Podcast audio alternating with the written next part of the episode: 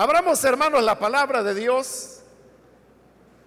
En esta oportunidad vamos a buscar la carta a los romanos, el capítulo número 5. Los días miércoles estamos estudiando la carta a los romanos y hemos ido avanzando en el estudio y ahora corresponde iniciar el capítulo número 5 donde vamos a leer la palabra del Señor. Romanos capítulo 5, versículo 1 en adelante, nos dice, en consecuencia, ya que hemos sido justificados mediante la fe, tenemos paz con Dios por medio de nuestro Señor Jesucristo también por medio de Él y mediante la fe tenemos acceso a esta gracia en la cual nos mantenemos firmes. Así que nos regocijamos en la esperanza de alcanzar la gloria de Dios. Y no solo en esto, sino también en nuestros sufrimientos, porque sabemos que el sufrimiento produce perseverancia. La perseverancia entereza de carácter. La entereza de carácter, esperanza. Y esta esperanza no nos defrauda porque Dios ha derramado su amor en nuestro corazón por el Espíritu Santo que nos ha dado. A la verdad, como éramos incapaces de salvarnos, en el tiempo señalado, Cristo murió por los malvados. Difícilmente habrá quien muera por un justo, aunque tal vez haya quien se atreva a morir por una persona buena. Pero Dios muestra su amor por nosotros en esto, en que cuando todavía éramos pecadores, Cristo murió por nosotros. Y ahora que hemos sido justificados por su sangre, con cuánta más razón, por medio de él, seremos salvados del castigo de Dios. Porque si cuando éramos enemigos de Dios, fuimos reconciliados con Él mediante la muerte de su Hijo, con cuánta más razón, habiendo sido reconciliados, seremos salvados por su vida. Y no solo esto, sino que también nos regocijamos en Dios por nuestro Señor Jesucristo, pues gracias a Él, ya hemos recibido la reconciliación. Amén. Hasta ahí dejamos la lectura. Pueden tomar sus asientos, por favor, hermanos.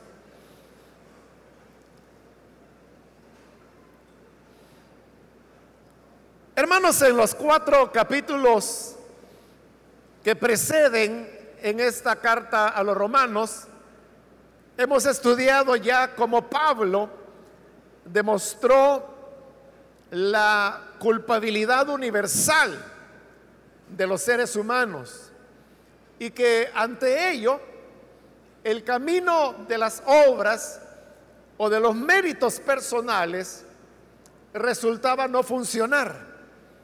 Y por eso es que el Señor, aparte de la ley y aparte de las obras, ahora había manifestado su gracia al justificar a los hombres por medio de la fe. De esta fe hay ejemplos que uno puede encontrar en las escrituras y uno de ellos fue el ejemplo que Pablo puso de Abraham, quien le creyó a Dios y por haberle creído, esa fe le fue abonada a su cuenta como que si hubiesen sido muchas obras. El otro ejemplo que también puso Pablo es el del rey David, el cual dijo que eran felices aquellos a quienes se les perdonaban sus pecados. Pablo explica que esa bienaventuranza o felicidad del perdón de los pecados fue algo que no solamente recibió David, sino que todos aquellos que cuando creen en el Señor y se acogen a su gracia, reciben el perdón. Habiendo ya expuesto entonces que ese es el camino de salvación, en estos versículos que hoy hemos leído, Pablo nos presenta cuáles son los resultados de ese creer por la fe y ser justificados.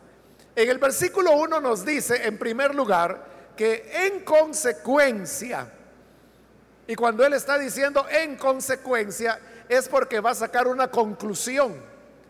Una conclusión que se basa en lo que él ha dicho en los cuatro capítulos anteriores.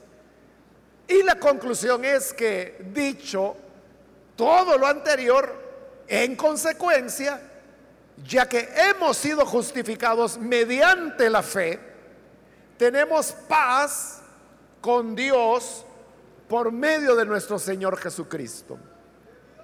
El primer resultado que el ser humano obtiene por creer en la fe, en la gracia del Señor, es paz con Dios. Al hablar de paz, se está refiriendo, hermanos, a la experiencia real, objetiva, que el ser humano experimenta cuando cree al Evangelio y de esa manera la persona queda reconciliada con Dios. No está hablando de una emoción, porque en ese caso sería subjetivo. Entonces, la paz se establece cuando la persona tiene la seguridad que sus deudas con Dios y su conflicto con Dios queda cancelado, salvado y por lo tanto la persona entra en una relación de paz con Dios. Esa, hermanos, es la primera consecuencia de ser salvos por medio de la fe. Y es que la persona experimenta paz. Si la salvación fuese sobre la base de obras o de méritos, entonces nunca la persona podría llegar a tener paz. Porque nunca la persona estaría segura que ha hecho ya lo suficiente como para poder tener la seguridad que sus pecados han sido perdonados y que se encuentra en buena relación con Dios. Pero el que ha sido perdonado por el Señor experimenta una profunda paz que como lo dice la escritura, sobrepasa todo entendimiento. De ahí, hermanos, que sea tan importante el que nosotros lleguemos a entender lo que significa la salvación por la fe. Lo que significa la salvación por gracia y no por obras.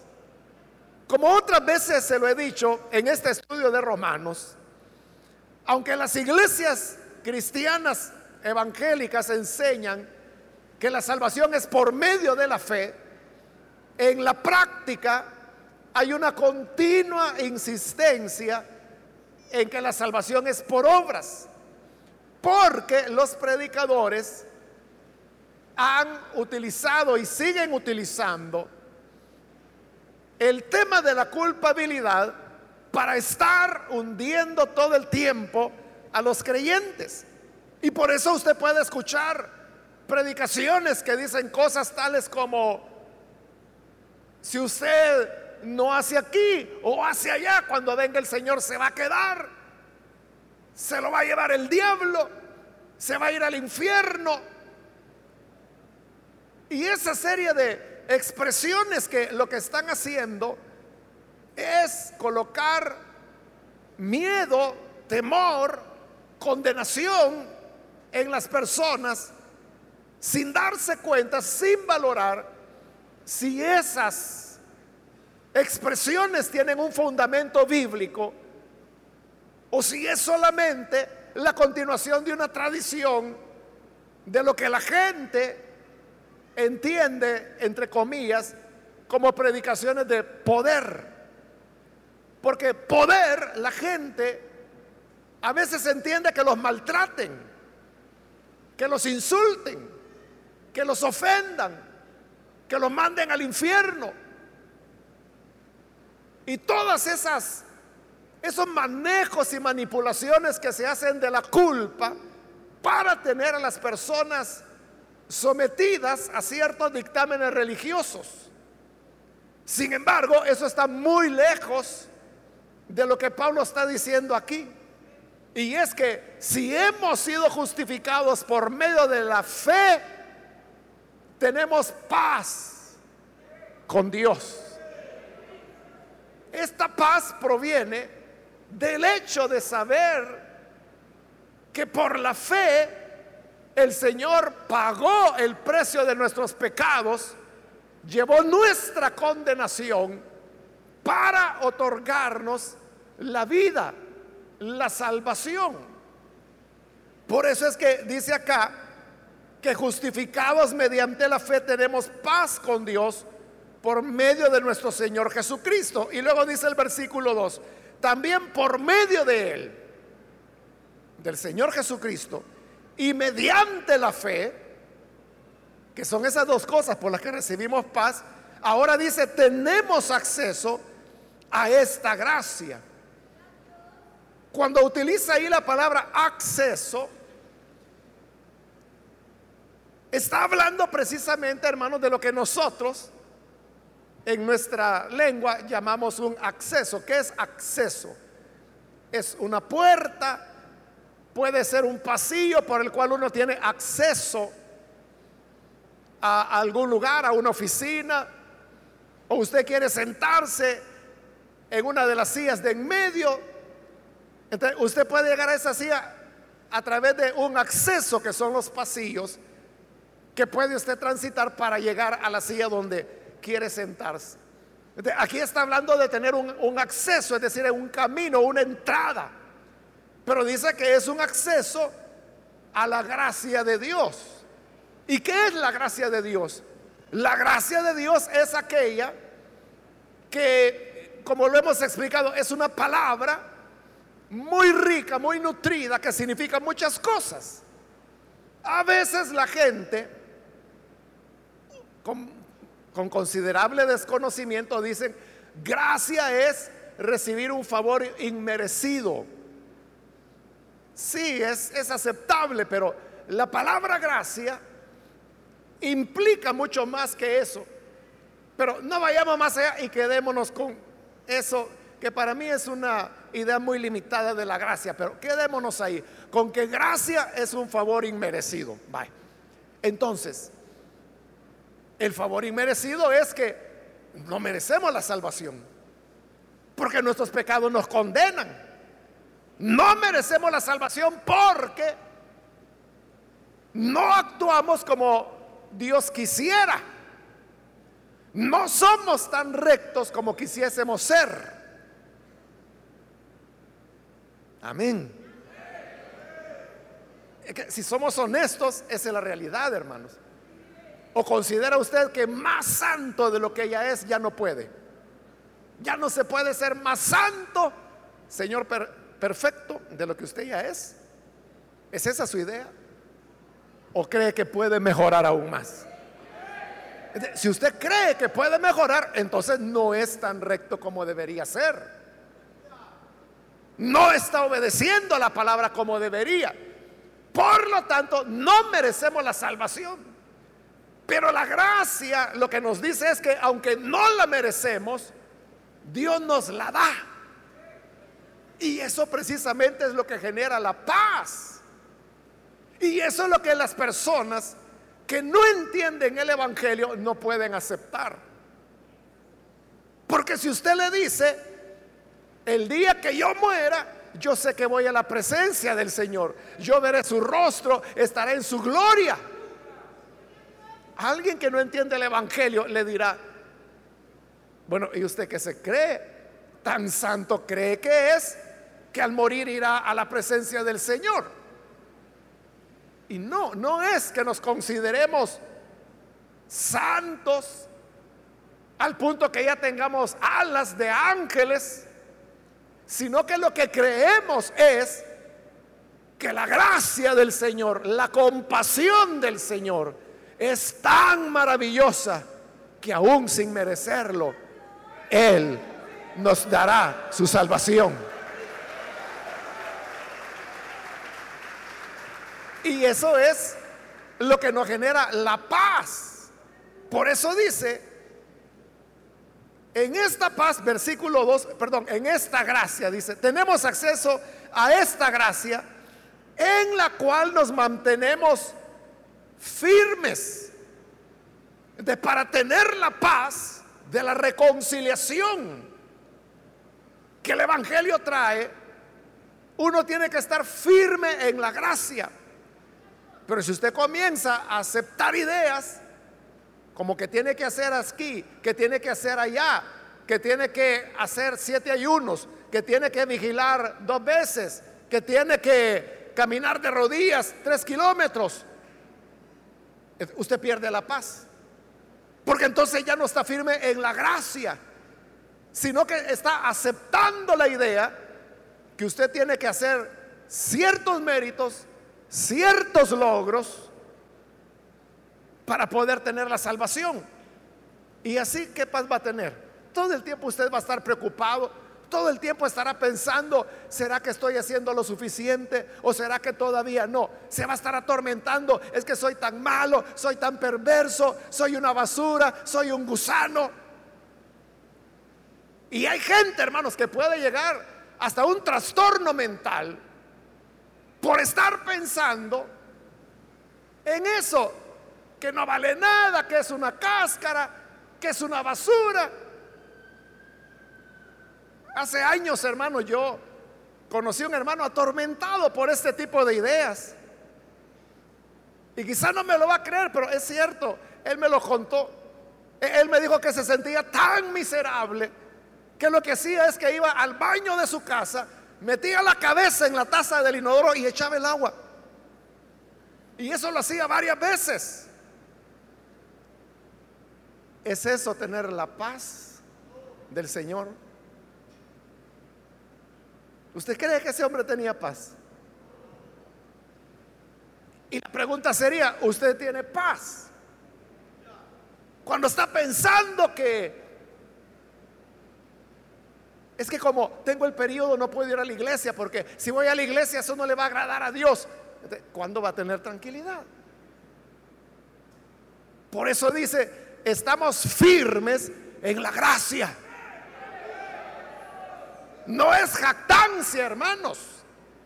No es orgullo, sino que es fe en que el sacrificio del Hijo de Dios nos presenta perfectos delante del Padre. Es por la obra que Él hizo. Si estamos firmes en esa gracia, entonces yo sé que la compasión del Señor me cubre. Que si fallo, no que si fallo, yo fallo. Pero yo sé que la gracia del Señor, la compasión del Señor, se ha mostrado de tal manera que como lo vamos a ver más adelante, si siendo perversos, si siendo malvados, Cristo murió por nosotros, cuanto más ahora estando justificados, no seremos salvos por su vida. Esa seguridad es la que trae la paz.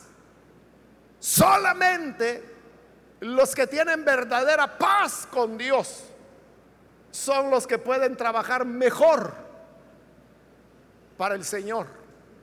Porque si usted se va a estar atormentando todos los días, si el Señor me habrá perdonado y si me voy al infierno y cuando me muera y qué va a pasar. Y dicen que van a haber sorpresas. Así dice la Biblia en el libro de inventos, en el capítulo 32, ahí dice que habrán sorpresas. En el libro del profeta inventor, así dice. Pero la gente como acepta todo eso y no lee la Biblia, sino que anda oyendo los disparates de la gente, entonces todo el tiempo está ahí pensando, ¿y cómo me va a ir a mí? ¿Y qué tal si termino condenado? ¿Y qué tal si termino en el infierno? ¿Dónde está la paz de la cual dice aquí? Que si hemos sido justificados por la fe, tenemos paz con Dios. Solo estando firmes en la gracia es como esta paz la tendremos permanente. Así dice la parte final del versículo 2, nos regocijamos en la esperanza de alcanzar la gloria de Dios. Ese es otro resultado de la justificación por fe. Y es que tenemos esperanza. Y es la esperanza de alcanzar la gloria de Dios. Entonces vea lo que la persona que ha sido salva por medio de la fe espera. ¿Cuál es su esperanza? Alcanzar la gloria de Dios. Es decir, que no está pensando en que va a terminar en el infierno. No está pensando en que el anticristo se lo va a comer rostizado. No está pensando en eso. No está pensando en que, uy, ahí viene la bestia, uy, ahí viene el anticristo, uy, ya andan poniendo el chip. ¿Qué tiene que ver eso con la paz? Pero el que ha sido justificado, su esperanza es la gloria del Señor. Hacia eso vamos.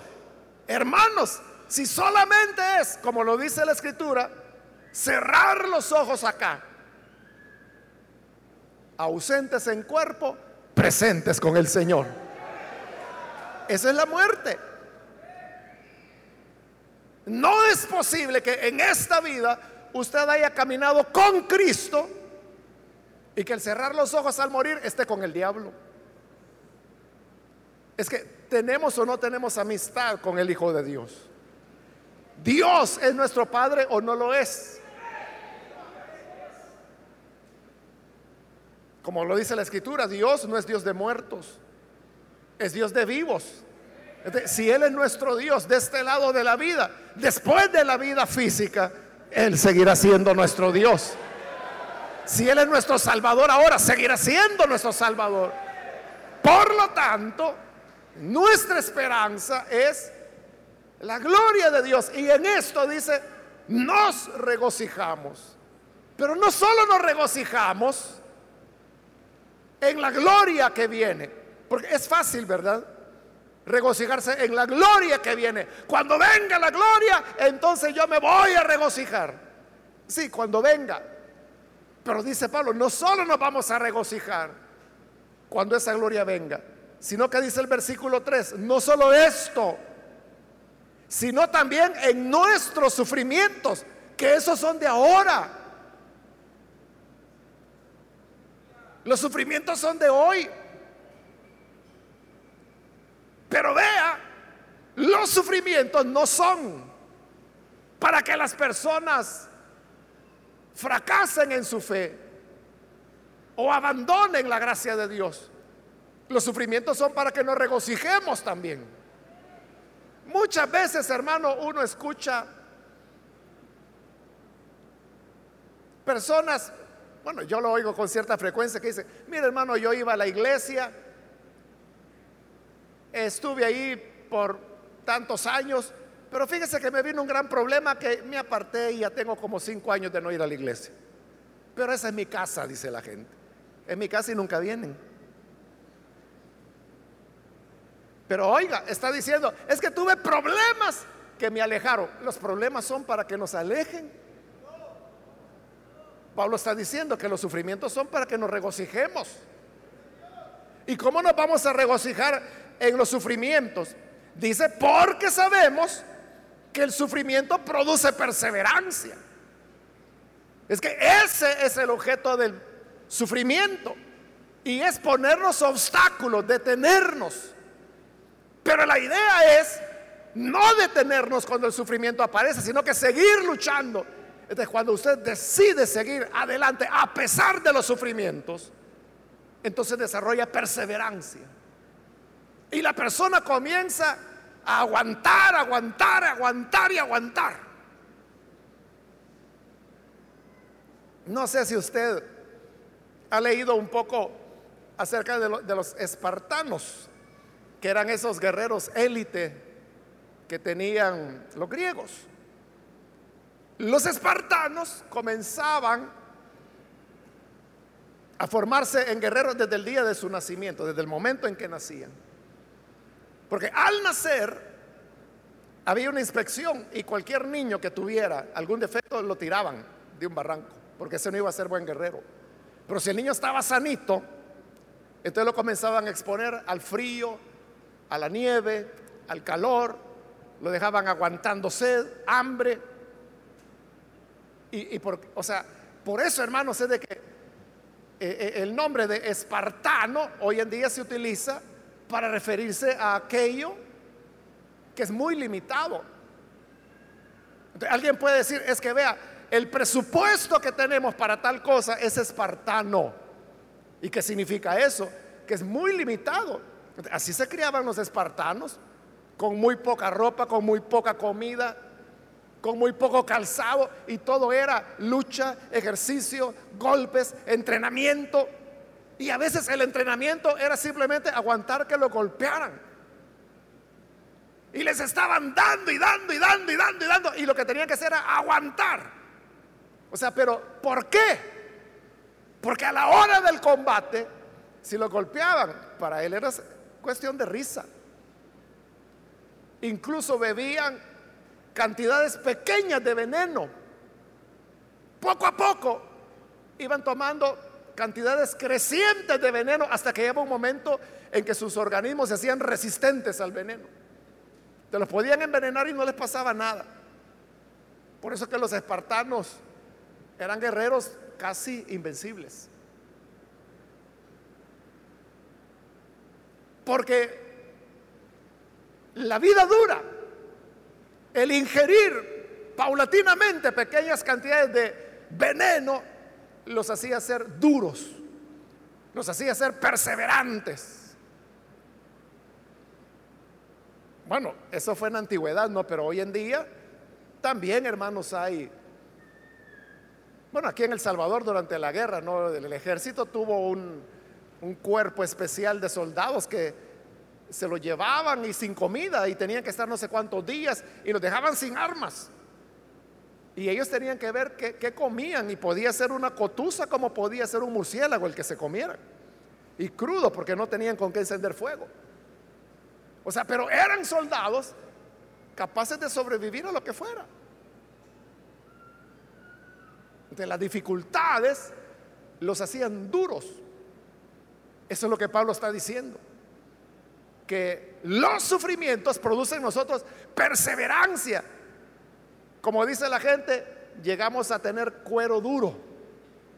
Y pueden venir los problemas, pueden venir los sufrimientos, pero como el sufrimiento desarrolla esperanza, perseverancia más bien, desarrolla perseverancia, entonces la persona persevera y persevera y le dan de garrotes y sigue perseverando, lo critican, lo señalan y sigue perseverando. Tratan de hacerle la camita, se la hacen, lo botan, se levanta, sigue perseverando. No se da por vencido. Parecen esos boxeadores, ¿verdad, hermanos? Que los noquean y a saber cómo, pero logran ponerse en pie para que le sigan dando. Así es el creyente, va desarrollando perseverancia, aguante, en otras palabras. Aguante. ¿Y qué pasa cuando un creyente desarrolla perseverancia? Dice el versículo 4, la perseverancia entereza de carácter. Porque aquel, hermanos, que ya enfrentó dificultades, retos, críticas, traiciones, eh, calumnias, todo lo que usted se quiere imaginar, robos, el carácter de esa persona está labrado ya. Ya nadie le puede hacer daño, porque es una persona que ya está acostumbrada. Y si alguien por ahí dice, ah, no, entonces yo voy a envenenarle la cabeza aquí a unos hermanitos y me lo voy a llevar. Y hace una división. Una división puede hacer, hermano, que un pastor renuncie al ministerio, que se dé por vencido, que entre en una depresión. Pero aquel que ha desarrollado, como dice ahí, entereza de carácter, él sabe que eso es parte de las dinámicas de la iglesia y que son cosas que se dan, sigue como que sin nada, sigue adelante. Y entonces la gente dice, bueno, y este hombre será de hierro, parece que no le cala nada. No, no es de hierro, tiene un corazón humano, sensible también, pero tiene algo más, entereza de carácter. Y pueden venir las enfermedades, las situaciones más adversas, pero la persona continúa en entereza de carácter. Podrá ser, hermanos, que le viene una enfermedad tremenda o que le amputan las dos piernas, pero la entereza de carácter le permite seguir adelante y no amargado, sino que con gozo, regocijándose en los sufrimientos actuales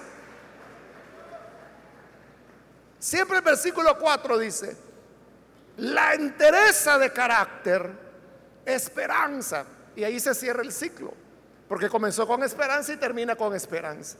Entonces la entereza del carácter, parte de esa entereza es la esperanza. La persona puede tener mucha fortaleza, mucho aguante a las dificultades, pero por su mismo carácter, esa persona sabe que el sufrimiento pasará y que vendrá un nuevo amanecer, que vendrán momentos más adecuados, momentos mejores. Y así es como la entereza de carácter produce esperanza. Y dice el versículo 5, y esta esperanza no nos defrauda. ¿Por qué no nos defrauda? Porque es una esperanza que es que viene de esperar, ¿verdad? de esperar en el Señor.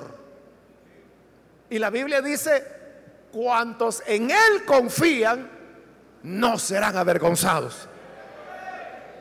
Por eso dice, es una esperanza que no defrauda. Si usted pone su esperanza en un partido político, resultará defraudado. Si pone su esperanza en una figura, en un hombre, en un político, terminará defraudado. Si pone su esperanza en un médico, terminará defraudado. Si pone la esperanza en alguien que le ofreció, le prometió algo, terminará defraudado. Pero cuantos esperan en el Señor, jamás serán avergonzados. Esa es la esperanza que no defrauda. Y luego dice el 5, porque Dios ha derramado su amor en nuestro corazón por el Espíritu Santo que nos ha dado. Es decir, que Dios no solo nos dio su amor, sino que derramó su amor. Nos bañó de su amor. Si usted quiere, nos tiró una guacalada, ¿qué guacalada? Barrilada de agua nos echó encima. No de agua, sino que de amor nos cubrió totalmente en su amor. Dice, lo derramó en nuestro corazón a través de su Espíritu Santo. Dios no es su enemigo, hermano. Dios no quiere apalearlo. Dios no quiere mandarlo al infierno. Dios no quiere enfermarlo. Porque usted sabe que hay profetas de desgracias que todo el tiempo andan diciendo, mira, ora porque te va a atropellar un bus. Mira, ora porque te va a pasar el tren. Y ya no hay tren en el país. Usted sabe que hay gente que así anda todo el tiempo. Dice el Señor que haga siete ayunos. Si no, te va a venir una enfermedad que ya vas a ver. Ese no es, ese no es Dios. Ese no es el Padre. Ese espíritu a saber de dónde viene. Porque el Dios del cual Pablo está hablando y en el cual creemos, dice que derramó su amor sobre nosotros. Por eso le digo, a Él no le bastó amarnos, nos bañó, nos cubrió en su amor. Él le ama. Dios no es su papá.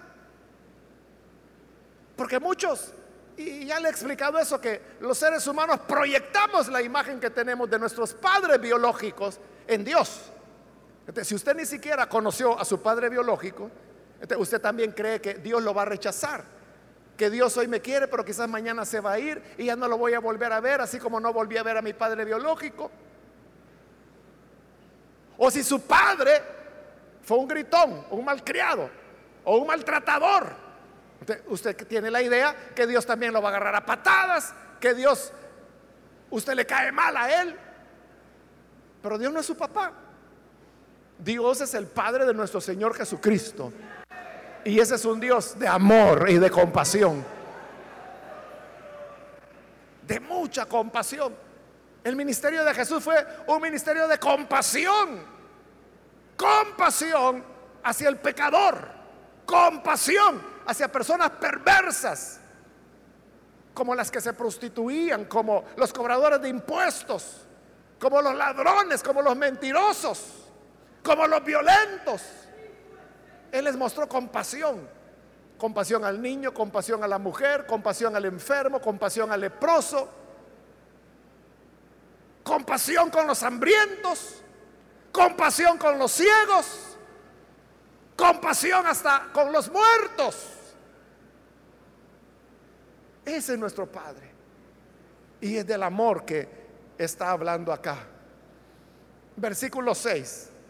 A la verdad, como éramos incapaces de salvarnos. Vaya, más claro que eso no puede estar. Somos incapaces de salvarnos. ¿Qué va a hacer usted para salvarse o para retener su salvación?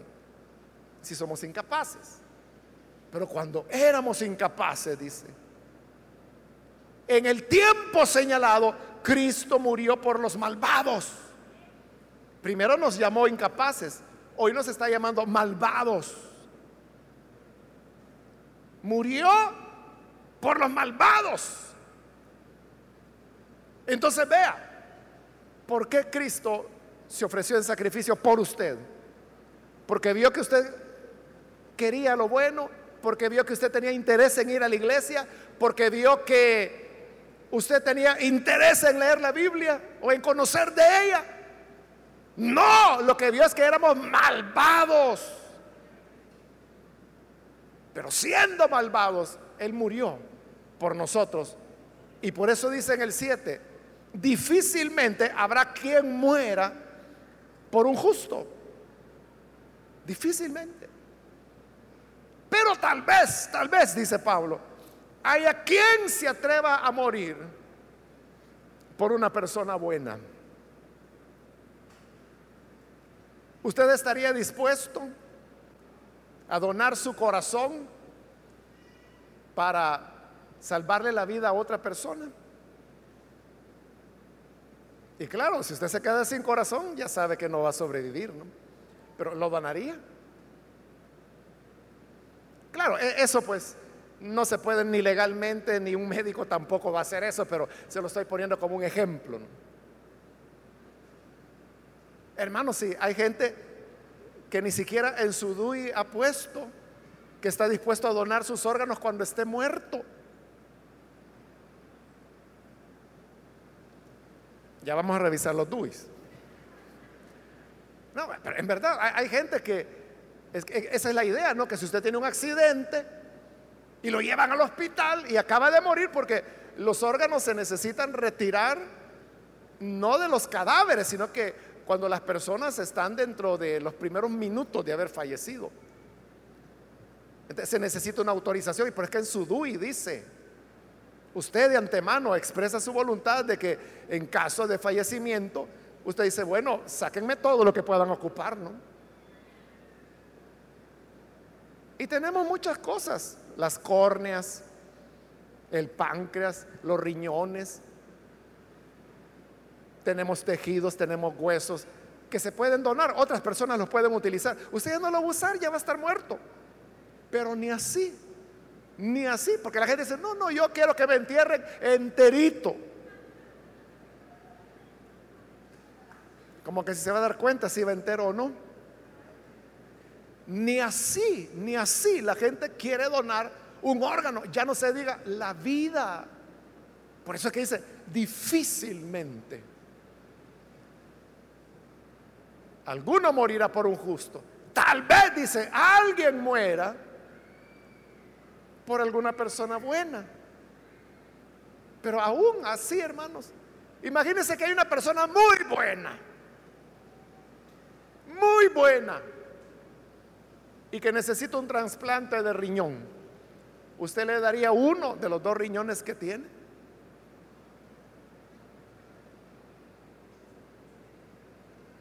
Para una buena persona,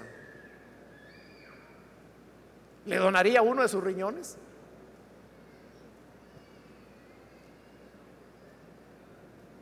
Yo creo que la mayoría no, por eso es de que uno de los principales problemas en nuestro país para los trasplantes renales es que no hay donantes. La gente no quiere hacerlo. Aun cuando el beneficiario a veces es familiar, casi siempre familiar por la cosa de la compatibilidad sanguínea, ¿no? Y ni así. Estamos hablando de un riñón. Y si fuera de dar la vida, pero Pablo, por, aquello pues de no cerrar la puerta, dice, bueno, tal vez haya alguien que por alguien bueno quiera morir. Pero en el 8 dice, pero Dios muestra su amor por nosotros en esto, en que todavía éramos pecadores cuando Cristo murió por nosotros. O sea, porque una cosa es dar la vida por el bueno, pero qué tal si le dice, mire, necesitamos que nos done el hígado, y usted sabe que sin hígado no vive, ¿verdad? Porque necesitamos salvarle la vida a un criminal que ya lleva 32 muertos. ¿Daría usted su vida por el malo? En esto, dice Pablo, Dios mostró su amor, en que siendo pecadores, siendo malvados, como se nos ha dicho, Cristo murió por nosotros. Ese es amor, hermanos. Ese es amor. Y dice el 9, y ahora que hemos sido justificados por su sangre, con cuanta más razón, por medio de él, seremos salvados del castigo de Dios. Si cuando éramos malvados, pecadores, Cristo murió por nosotros, ¿cuánto más ahora, dice Pablo? que hemos creído y que luchamos por agradar a Dios sin llegar a la perfección, como hemos dicho. Pero si hoy estamos luchando por agradarle, ¿cuánto más no vamos a escapar de la ira de Dios? Si Él hizo todo para librarnos de la ira cuando éramos malvados, ¿cuánto más ahora que somos creyentes, que somos sus hijos? De cómo Dios nos va a mandar a condenación. Si en el peor de las condiciones entregó a su Hijo por nosotros. Y ahora que estamos justificados, ¿cómo no nos va a librar de la ira de Dios? Así que, hermano, hermana, esté, estemos seguros que estamos libres de la ira de Dios. Así que gócese Sirva al Señor, ámelo. Porque le dije hace un momento, el más grande impedimento que tenemos para servir a Dios es la falta de paz, la inseguridad de que yo no sé si al final voy a terminar condenado o no. Entonces mejor vivo un poquito para el mundo y un poco para Cristo. Así si me condeno, pues disfrute un poco del mundo. O sea, pero aquel que tiene esta convicción, que ha sido librado de la ira de Dios, que para él no hay condenación. Y como Jesús lo dice allá en el Evangelio de Juan capítulo 4, perdón, capítulo 5, versículo 24, que el que cree ha pasado de muerte a vida. no vendrá ya juicio, ya está salvado. Entonces, ¿cuánto más nos vamos a servir con todo nuestro amor al Señor? Con toda gratitud. Y para que quede claro, vuelve a poner otro ejemplo, dice en el 10. Porque si cuando éramos enemigos, ahora ya no solo está diciendo que éramos incapaces o malvados, hoy está diciendo enemigos. Cuando éramos enemigos de Dios, fuimos reconciliados con Él mediante la muerte de su Hijo. Si siendo enemigos, fíjese, siendo enemigos de Dios, nos mandó llamas de fuego. No, nos mandó a su Hijo para que muriera por nosotros. Y con eso dice, nos reconcilió. La palabra reconciliar viene de las relaciones humanas, de las relaciones entre personas. Por ejemplo, cuando dos amigos discuten, se pelean y se van enojados cada quien para su casa, pero luego los dos reflexionan y vuelven a reunirse, platican, mira, discúlpame, es que ese día estaba haciendo mucho calor y se me subió a la cabeza se reconciliaron. Es decir, su amistad fue restablecida. O como se puede dar dentro de un matrimonio, ¿no? Que a veces hay distanciamiento. Pero la reconciliación es cuando se restablece la relación. eso se da entre familia, en amistades, en compañeros de trabajo, en hermanos de la iglesia, en novios, esposos. Entonces dice, cuando éramos enemigos, enemigos de Dios, éramos enemigos de Dios, pero aún así el amor de Dios envió a su Hijo para reconciliarnos con Él. Sigue el 10, con cuánta más razón, habiendo sido reconciliados, seremos salvos por su vida. Si cuando éramos enemigos, lo que nos dio fue la reconciliación, hoy que no somos enemigos, sino que amigos de Dios, ¿cuánto más no vamos a tener la salvación? ¿Se da cuenta? son argumentos que Pablo está mostrando para que la persona tenga la seguridad y se mantenga firme en la gracia de Dios. Y termino con el versículo 11 que dice, y no solo esto, sino que también nos regocijamos en Dios por nuestro Señor Jesucristo, pues gracias a Él ya hemos recibido la reconciliación. hoy nos regocijamos en el Hijo de Dios, porque gracias a Él hemos recibido hoy la reconciliación. estamos, hermanos, completamente reconciliados con Dios. Por eso, hermanos, es de que nadie tiene que venir a decirnos, mire, dice el Señor esto, esto y esto. Pero yo no estoy peleado con Dios. Si usted está casado y no está peleado con su esposa, su esposa no necesita ir donde el vecino. Mire, don Felipe, por favor, dígale a mi esposo esto. O sea, si está reconciliado, ella se lo dice directamente. Le va a decir a don Felipe cuando se ha peleado con usted. Nosotros no estamos peleados con Dios, estamos reconciliados. Un día, hermanos, un día domingo, al terminar de predicar y que iba yo bajando, llega un hombre. Y me empezó a decir un disparate, pero él, me decía, dice el Señor esto. Le dije, mire, qué raro, porque a mí no me ha dicho nada, le dije. Y yo no estoy peleado con él. Por poco me pega, hermano. Sí, era tan espiritual el hermano que yo creo que ya me iba a dar. Menos mal que habían otros hermanitos cerca y creo que eso lo disuadió a él. Pero hay gente que es así, ¿verdad? Que anda diciendo, dice el Señor que hagas acá, dice el Señor que hagas allá, dice el Señor que te va a malmatar, dice el Señor que te cases conmigo. Sí, porque eso hacen. Eso hacen los profetas Casanovas. Entonces, hoy ya sabe, hay profetas inventores, profetas casanovas, profetas estafadores, hay de todo. Y hay los verdaderos profetas de Dios, ¿no? Pero los profetas de Dios nunca le van a hablar algo que está en contra de la palabra.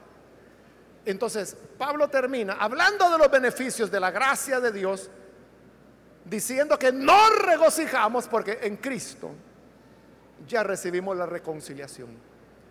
somos amigos de Dios, estamos reconciliados con Él, tenemos buena relación con Él, buena comunicación, nos amamos. Porque ¿cuántos aman al Señor acá? Entonces, no hay distancia, no hay pelea, no se necesitan mensajeros. Lo que Él quiere decirle, se lo dirá directamente. Amén. Cerremos nuestros ojos, hermanos, y vamos a inclinar nuestro rostro. Y yo quiero invitar a las personas que todavía no han recibido al Señor Jesús como Salvador, mas si usted ha escuchado hoy la palabra y ha llegado a entender que es la gracia del Señor y la muerte, el sacrificio de su Hijo Jesús, la que nos reconcilia con el Padre. Entonces hoy usted puede venir para recibir ese perdón y esa gracia que Cristo logró con su sacrificio. ¿Quiere usted ser reconciliado? ¿Quiere estar en paz? Porque cuando no tenemos a Cristo, hemos visto que éramos enemigos de Dios, pero hoy hemos sido reconciliados. Hay alguien que hoy necesita venir y recibir a Jesús por primera vez. Póngase en pie, por favor, en el lugar donde está, para que oremos por usted. Cualquier amigo o amiga que necesita venir al buen Salvador, hoy es su momento. Acá hay un hombre, Dios lo bendiga, bienvenido. Alguien más que necesita venir para reconciliarse con el Señor. Póngase en pie y vamos a orar para que la gracia del Señor le alcance. ¿Hay alguna otra persona que necesita venir para creer en el buen Salvador? Hoy es un buen día para ser reconciliados, para alcanzar el perdón, la gracia que el Señor ofrece. ¿Hay alguna persona, algún amigo, amiga que necesita venir? Póngase en pie. ¿Alguien más? Venga. Queremos orar por usted. Quiero invitar también si hay hermanos, hermanas que se han alejado del Señor y hoy necesitan reconciliarse. Venga también. Venga a reconciliarse con el Señor en el sacrificio de Cristo tenemos reconciliación. Tal vez usted se siente preocupado, ansioso, perdió la paz. Y claro, al perderse la comunión con Dios, la paz se pierde. Pero si usted se reconcilia, justificado por medio del Señor Jesucristo y por medio de la fe, tendrá paz quiere esa paz que solo el Señor ofrece, póngase en pie, venga, queremos orar. Muy bien, aquí hay otra persona, Dios lo bendiga, bienvenido. Alguien más que necesita pasar para recibir al Señor, puede ponerse en pie y queremos orar por usted. Muy bien, aquí hay una joven, Dios la bendiga, bienvenida. Alguien más que necesita venir, póngase en pie ya sea que es primera vez que viene o si se va a reconciliar, pase y oraremos por usted. ¿Hay alguna otra persona?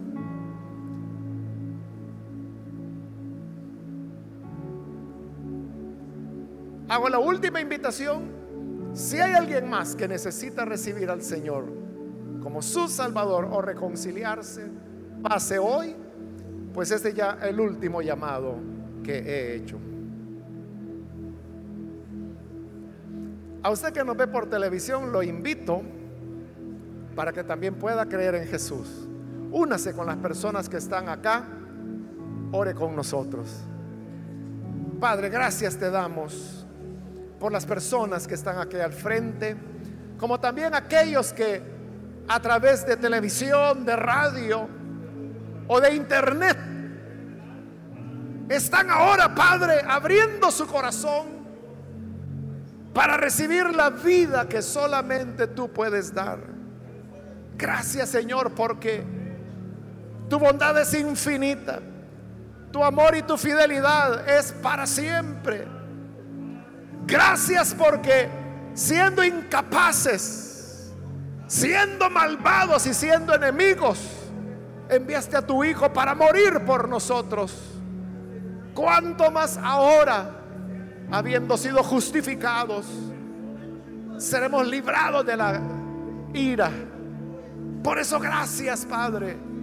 Gracias porque nuestra esperanza es la gloria. Que esta esperanza ahora esté en el corazón de las personas que están creyendo. Y ayúdanos a todos a permanecer firmes en esta gracia para agradarte y para amarte por Jesucristo nuestro Señor, lo rogamos. Amén y amén.